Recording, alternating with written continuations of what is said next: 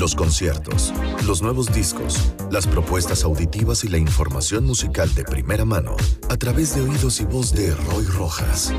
Viernes de nueva música en Trion Live.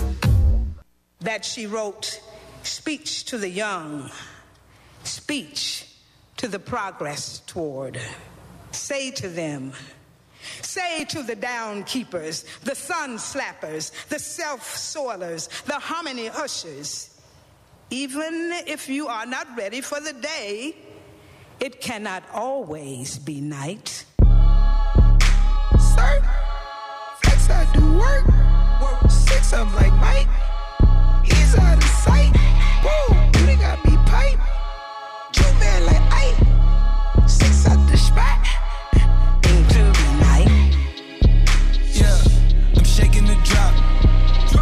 Still up on top. I been had the bop. The devil my op. Can't pay me to stop. My God at the top.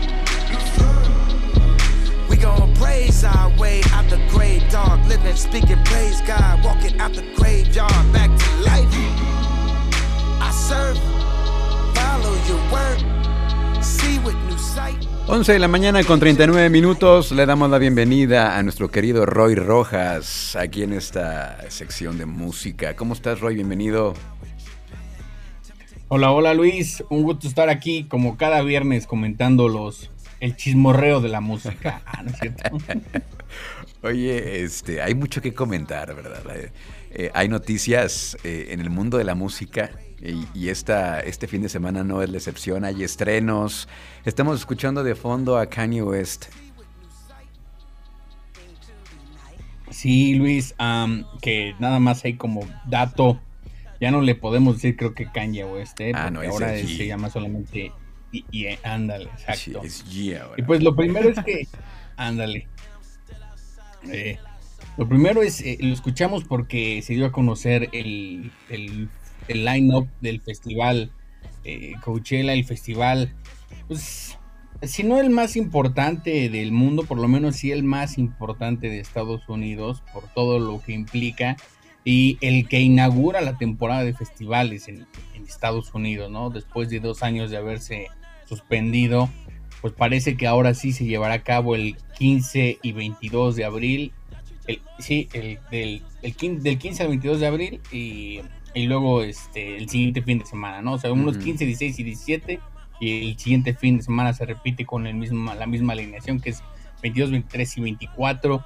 Un line-up muy, pues, creo que polémico.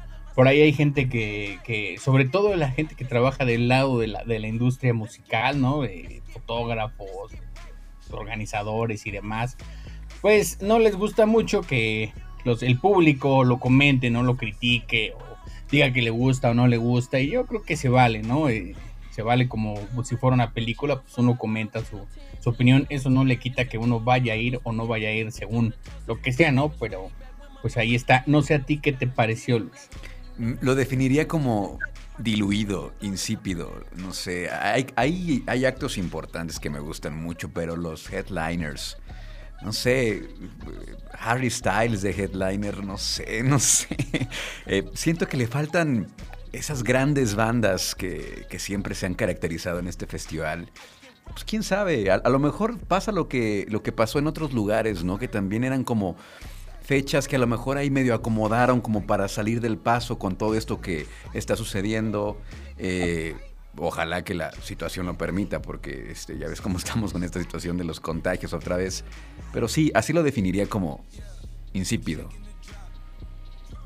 Pues eh, es, hay que decir, hay como tres o tres o cuatro cosas interesantes, ¿no? A, platicar por ahí, ya, ya se han publicado artículos al respecto. Y quienes nos escuchan y no saben bien de, de quién es el line-up que no lo ha visto, pues el viernes está como cabecilla, está Harry Styles. Y debajo, ¿no? Porque antes como que yo sentía que los nombres eran más grandes, ahora los han hecho más chiquitos, ya todos se ven como del mismo tamaño. Eh, el tamaño de la letra pues era el tamaño de la importancia que tenía la banda. Entonces el viernes es Harry Styles, está Phoebe Bridgers, está Grupo Firme, Sí, grupo de. México para, para el, para el mundo. Y yo resaltaría a Baby Kim, ¿no? El que es eh, familiar de Kendrick Lamar y que incluso ahí le colaboró en, en su disco.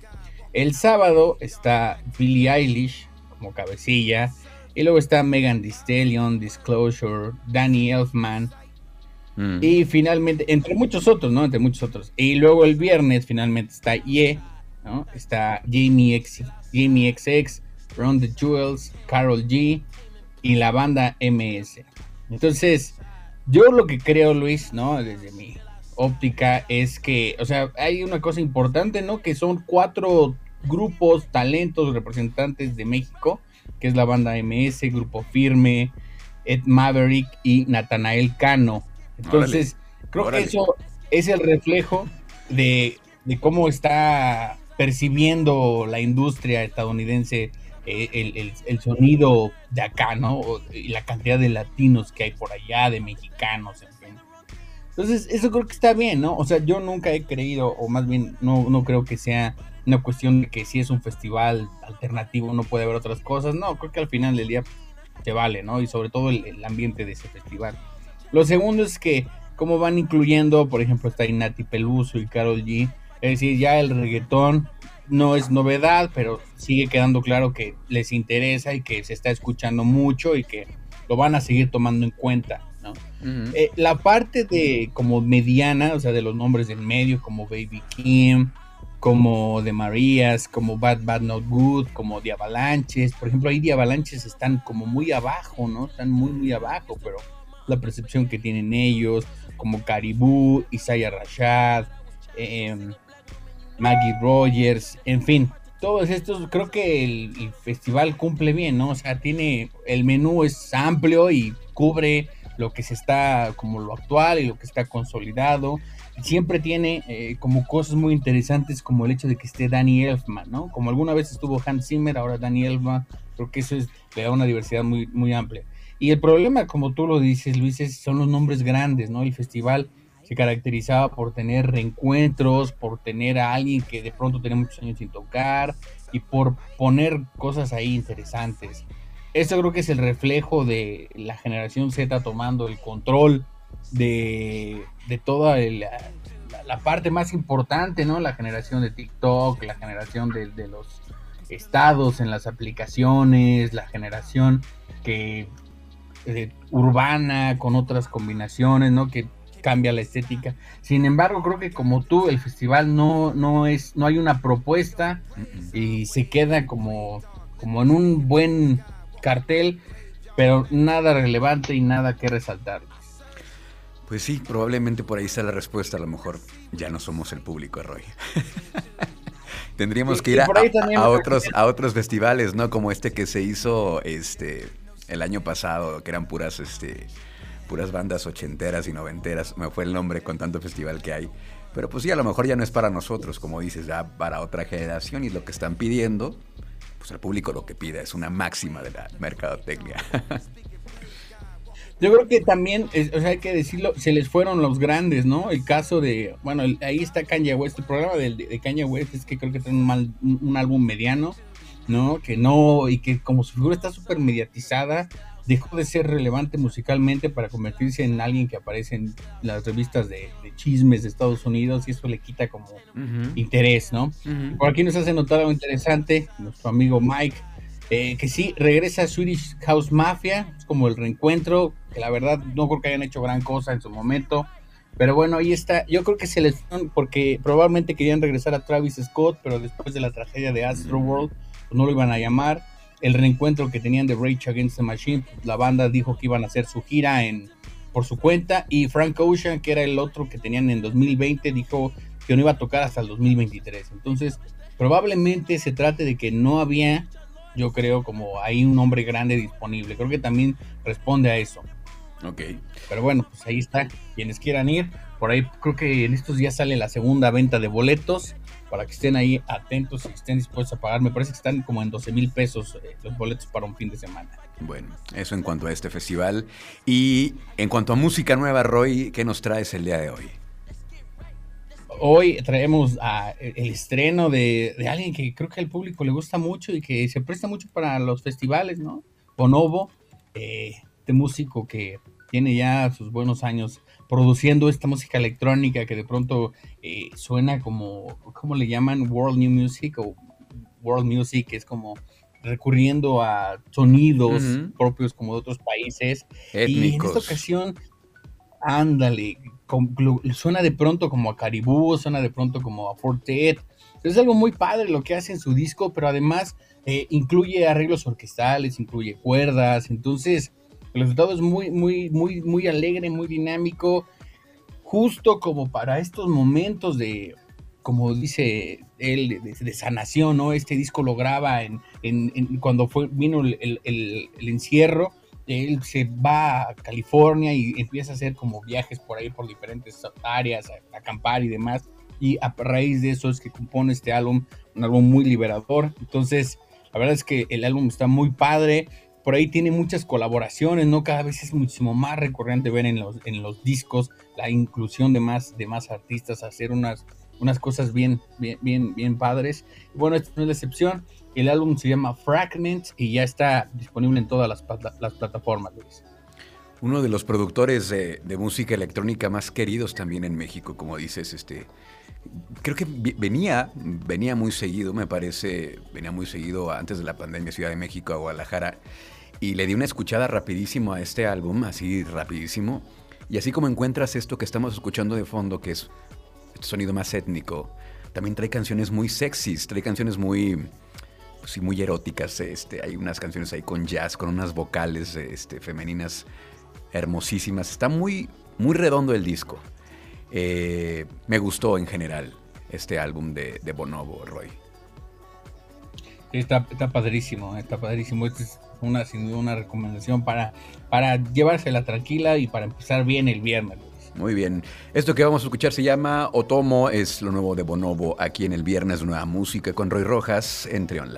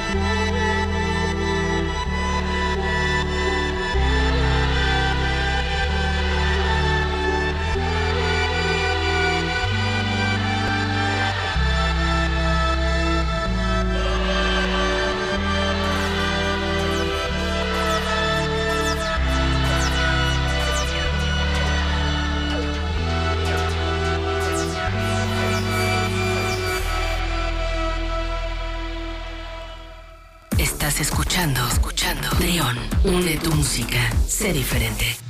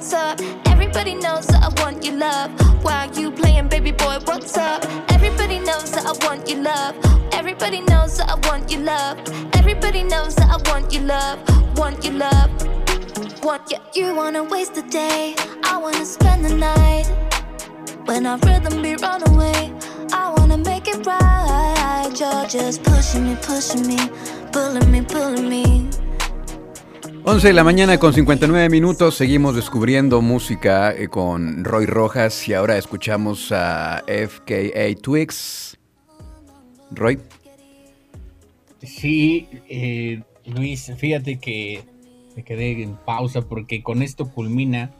O sea, es como un nuevo debut de FKA Twix de alguna manera, ¿no? Y me di un poco la tarea porque aquí ya habíamos tenido la duda de cuál es la diferencia entre un LP y un mixtape.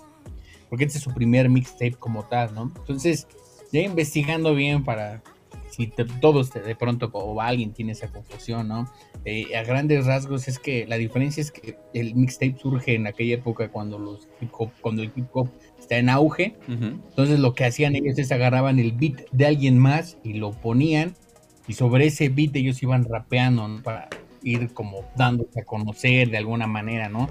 Entonces, ya en la actualidad, ¿no? El mixtape lo que tiene es que es un, como que entiendo yo, es un álbum más, no álbum en forma, sino es más artesanal, entre comillas, medio más casero, ¿no? Que incluye sampleos de, de, otras cosas y es como más medio underground, medio más experimental, ¿no? Todo va de corrido, no es una producción en forma de como un álbum, de decir, este es mi estado emocional, mi propuesta, estas son mis canciones, sino es más bien como que te das chance de, jugar con ciertos elementos de audio, de decir, a ver qué sale, ¿no?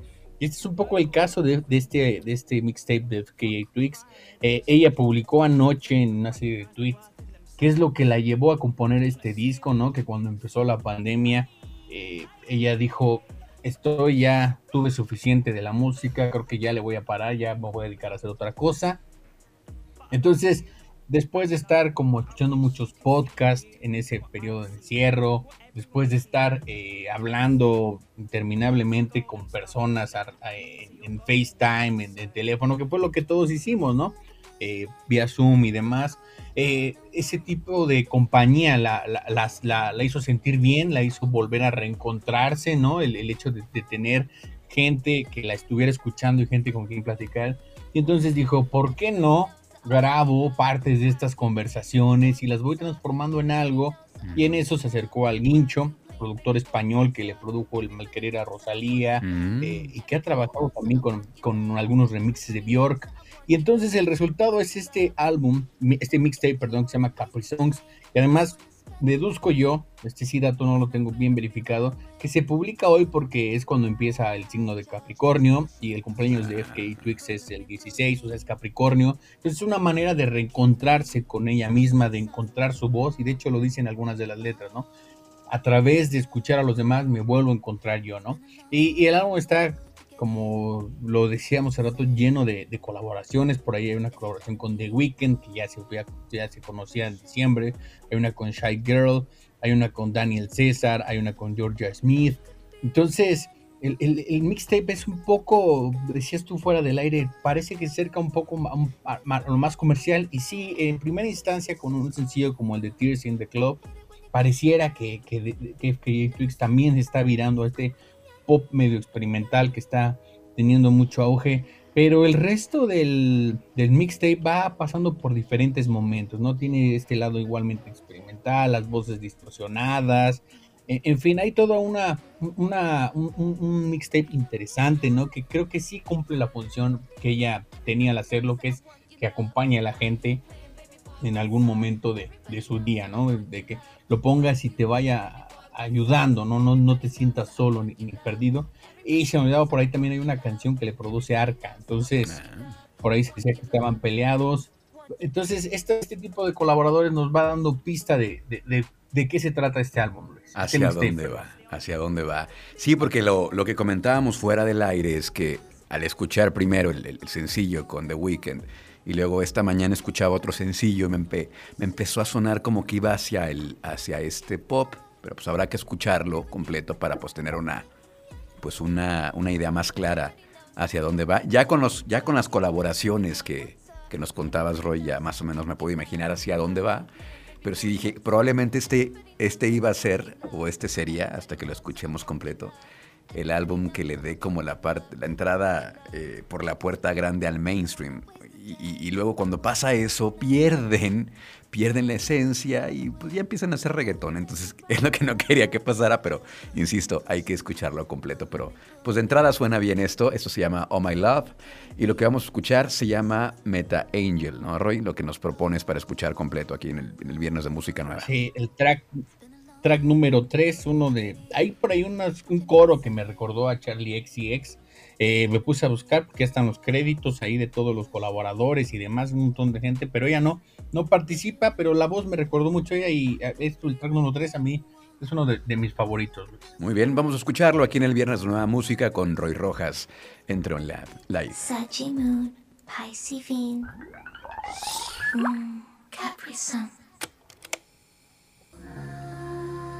Each year I'm like, oh, I'm gonna own my shit, and then each year I'm still so shy and so quiet. No, but, but this is the year. Yeah. This yeah. is the year of greatness, growth, and being free. I'm telling you. No, I want to be more confident. I really do. I, I really do. to the universe, like the universe is so powerful, you're going to be more free and you're going to laugh more and you're going to have more fun. Do you think so? And I'm te- no, I don't think so. I know so.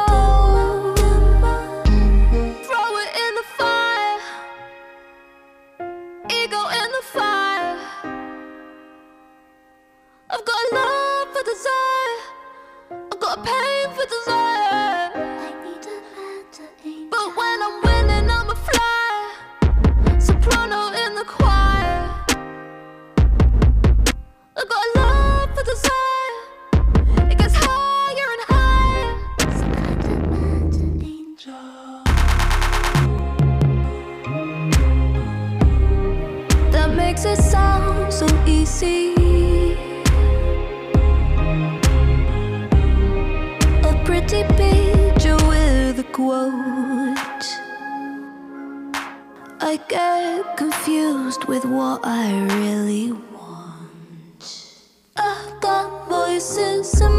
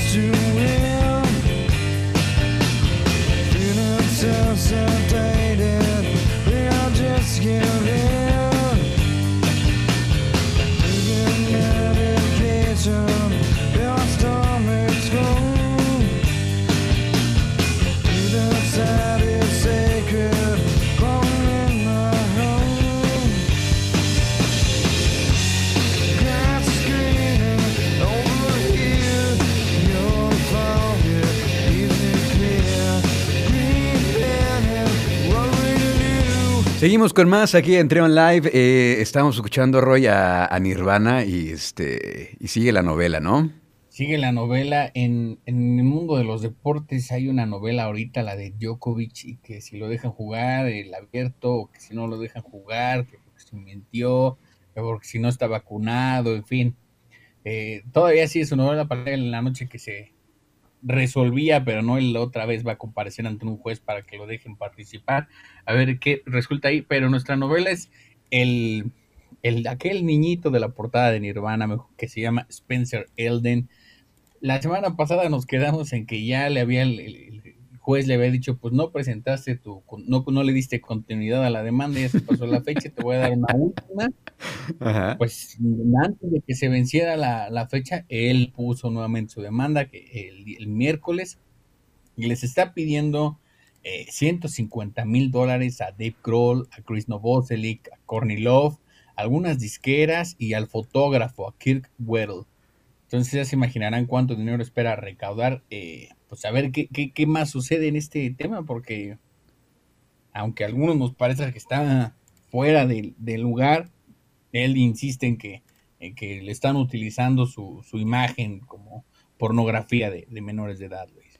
Pero sí le están haciendo caso en, en- en las, este, autoridades allá, porque como que veo que nada más le dan, están dando largas, ¿no? Como, cuando va a hacer un trámite que te dicen, no, pasa el lunes, este, no, ya cerramos, y, y, luego se le olvidó, y luego, pues, quién sabe en qué vaya a acabar esto. Además, cuatro personas está demandando y, eh, por más de 100 mil dólares cada uno, ¿no? O sea, es una, es una locura lo que está pidiendo. Sí, deben ser como en total la suma de, dinero como de 800 mil dólares. Ajá. Bueno, pues a ver en qué acaba. Entonces, Ajá, yo creo que como tú, que probablemente lo que está sucediendo es que legalmente, no, administrativamente, pues, tú puedes poner tu demanda y a ver aquí entramos, pero ya cuando llegue la hora de irse a juicio y eso, si es que procede, pues, probablemente no, no creo que le vayan a dar este algo así como una una resolución favorable para él, pero bueno, no sabe, no, quién sabe qué es lo que esté pretendiendo hacer, ¿no? Al, al insistir con esta demanda, si está buscando realmente el dinero o si está buscando llamar la atención o, o a lo mejor realmente tiene un trauma ahí que no creo, no creo que alguien se burle de ti por ser el niño de la portada de uno de los álbumes más importantes de la historia, Luis. Mejor debería ponerse algo como más, no sé, que, haga su propia historia, que escriba un libro, que grabe un documental y ahí dice que Lana si es lo que está buscando. Pues ya tiene el personaje, ya tiene la fama, mejor que la aproveche en lugar de estar este, molestando a mi Dave Grohl y a compañía. Pero bueno, cada quien tiene sus novelas. Y aprovechando esto de, las novelas, eh, hay un libro que se publicó en 1993, pero que apenas se acaba de publicar, bueno, recientemente, en septiembre del año pasado, se publicó su edición en español, un libro que se llama Come As You la historia de Nirvana, de un periodista que convivió los últimos años, o el último año con Kurt Cobain, después de todas las acusaciones que hubo por su supuesto abuso de heroína y demás. Entonces Kurt Cobain platicando con él, pues no le dio la tarea, pero dijo, escribe algo sobre esto, ¿no? Y es un libro que está padrísimo, yo la verdad lo estoy leyendo, pero acaba de llegar a México apenas a, mm. fines del año pasado, hace dos, tres semanas. Entonces, si les gusta mucho Nirvana o quieren saber, es una, una buena historia de, todo lo que sería alrededor de la banda, de, una manera muy bien escrita, Luis. Oye, rápidamente, este, sumando ahí al comentario, eh, el 25 de febrero se estrena la película Studio 666, que es de los Foo Fighters, que supuestamente es una historia en la que un, ente maligno eh, eh, se, apodera del ser de Dave Grohl y, es en el transcurso de una grabación una película de, terror, a ver qué tal les va a los Foo Fighters con esta producción que se estrena el 25 de febrero, si todo, si todo sale bien y si todo sigue en pie para entonces. Eh, hablando de, música nueva, ya para despedir, Roy, nos traes este, lo nuevo de Cat Power. Sí, su tercera producción, porque no es el tercer álbum, es el segundo álbum y anteriormente había sacado un EP. Eh, a Cat Power le gusta mucho tocar covers, ¿no? Y meterse al estudio y grabarlos y demás. El primero se remonta por allá 2008, el Jukebox. Y después publicó un EP que también traía covers que era Dark End of the Street. Y ahora acaba de publicar su nuevo álbum que se titula simplemente Covers y que trae eh, algunas versiones de Frank Ocean, algunas versiones de, de eh, la, ¿cómo se llama? De, es que la banda de Ryan Gosling, el actor, Recuerda que tenía una banda antes de, de dedicarse a la actuación y todavía paralelamente la, un cover a, a Nico, la que en algún momento estuvo con Velvet Underground.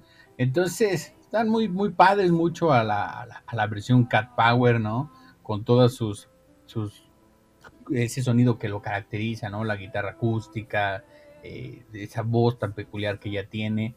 Y bueno, por ahí, en, si les gusta mucho, va contando en, no sé si en Spotify, pero por lo menos en Apple Music, en el disco va contando qué la llevó a componer cada canción, eh, en qué momento decidió empezar a hacer eso, ¿no? La historia detrás de cada una, ¿no? Entonces está, está muy padre y en lo que llega una nueva producción de, Cat Power, pues esto nos, para los fans, los, va, los va a, sentir tranquilos, ¿no? Siempre eh, cuando te gusta mucho alguien y a veces pienso que parecemos como muy ansiosos porque vuelvan a publicar nueva música, aunque recién acaban de sacar. Y bueno, ya tiene rato que Cat Power no publicaba nada, desde 2018, cuando publicó Wanderer. Y bueno, pues ahora está con este disco de covers. Muy bien. Pues con esto nos despedimos entonces, Roy. Muchísimas gracias por estar acá y ¿Cómo van las cosas en Ciudad de México? Antes de que, de que te despidas, ¿cómo están las cosas? Eh, qué difícil pregunta, Luis. Pues aparentemente como si no pasara nada, pero pues sí, sí está pasando, ¿no? Eh, yo lo único que puedo decir a la gente es que se siga cuidando, ¿no? Que tomen sus precauciones, que no, no digo que vivan con miedo ni aterrorizados ni nada, pero pues que se cuiden nada más y todo va a estar bien, ¿no? Y en cualquier momento lo que yo siempre digo es pónganse un buen disco, pónganse unos audífonos, piérdanse en él y eso la verdad ayuda a uno a sentirse mucho mejor. Y esta semana en particular la selección estuvo pensada no solo porque son estrenos, todos son estrenos, sino porque los tres son álbumes o mixtapes que ayudan justo a encontrarse a uno mismo, a sentirse mejor, a, pasársela bien, todo es algo muy alegre. Entonces, eh, como digo, disfruten de la música, Luis. Gracias, Roy. ¿Cómo te encontramos en redes sociales? ¿Cómo te seguimos? tanto en Twitter como en Instagram y también en TikTok como arroba de Radio Roy. Perfecto. Muchas gracias, Roy. Acá nos escuchamos el próximo viernes. Gracias, un abrazo. Abrazo a todos. Chao.